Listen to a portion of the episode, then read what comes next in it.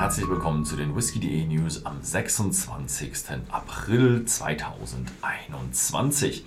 Und ich habe eine Reihe interessanter Nachrichten. Die erste aus dem Norden von Schottland von Glenmorangie.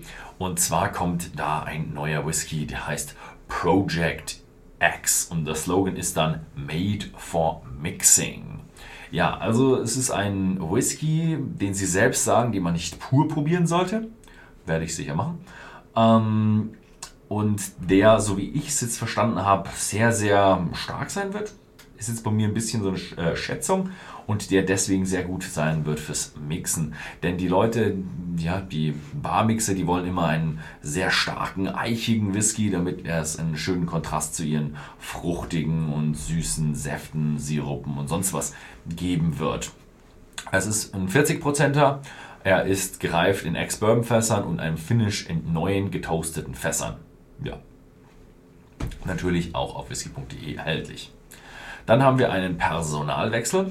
Georgie Crawford ähm, wechselt. Georgie Crawford kennen wir ähm, von Lagavulin, ehemalige Managerin von Lagavulin und zuletzt hat sie den Wiederaufbau von Port Ellen geleitet und jetzt wird sie im Sommer als Managerin der neuen Brennerei auf Eiler tätig sein. Also diese neue Brennerei, die in der Nähe von Port Ellen aufgemacht wird.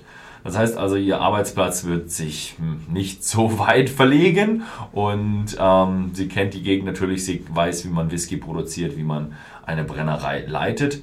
Die Name, der Name der Brennerei ist immer noch nicht offiziell bestätigt worden. Ähm, sie heißt immer noch inoffiziell in verschiedenen Kreisen Farkin Distillery. Ob das jetzt äh, wirklich auch bis zum Ende so bleiben wird oder ob sich da für einen anderen Namen entscheiden wird, das bleibt noch offen. Auf jeden Fall haben wir jetzt einen ja, sehr berühmten Namen äh, mit Georgie Crawford, die diese Brennerei leiten wird. Und ich gehe davon aus, dass diese Brennerei auch ja, eine Brennerei sein wird, die bleiben wird. Aber das wird die Zeit zeigen. Nächste Nachricht kommt von Talisker.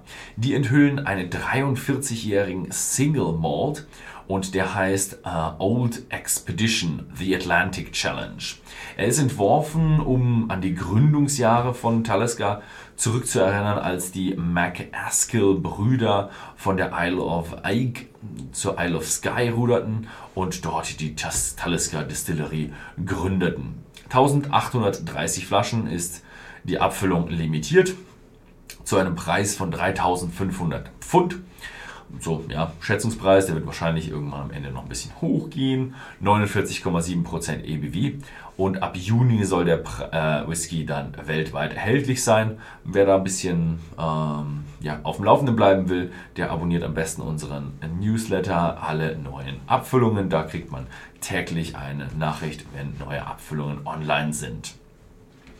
Ja, England. Ähm, Cotswold Sherry Cast erreicht den deutschen Markt. Es gibt einen neuen Single Malt Whisky, der reift in Oloroso Sherry Butts sowie PX Sherry Fässern. 57,4% ABV. Äh, keine Kühlfiltrierung und keine Färbung. Äh, die erste Charge umfasst 9900 Flaschen und ist natürlich auch bei whisky.de erhältlich. Dann gehen wir nach Irland. Da gibt es eine ja, neue Abfüllung, ein Newcomer und äh, ein, ja, der ist in Rumfässern gelagert worden aus der Karibik. Es handelt sich um einen Blended Irish Whisky mit 40% ABV und ab Mai wird der exklusiv bei whisky.de erhältlich sein. Dann haben wir noch eine Nachricht aus Irland und zwar von Jameson. Jameson hat mal wieder einen Jameson Crested, Crested Uh, diesmal finished in Devil's Ladders Belgian Triple Barrels. Es ist ein Bierfass-Finish, ihre zweite Abfüllung im Bierfass.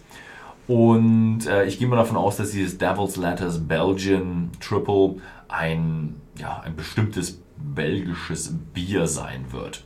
Limitiert auf 6000 Flaschen und demnächst weltweit erhältlich. Dann haben wir noch eine große Persönlichkeit, die in den Nachrichten ist, und zwar Jeff Arnett in den USA. Der ist ehemaliger Master Distiller von Jack Daniels und ist nun Gründungsmitglied der Company Distilling.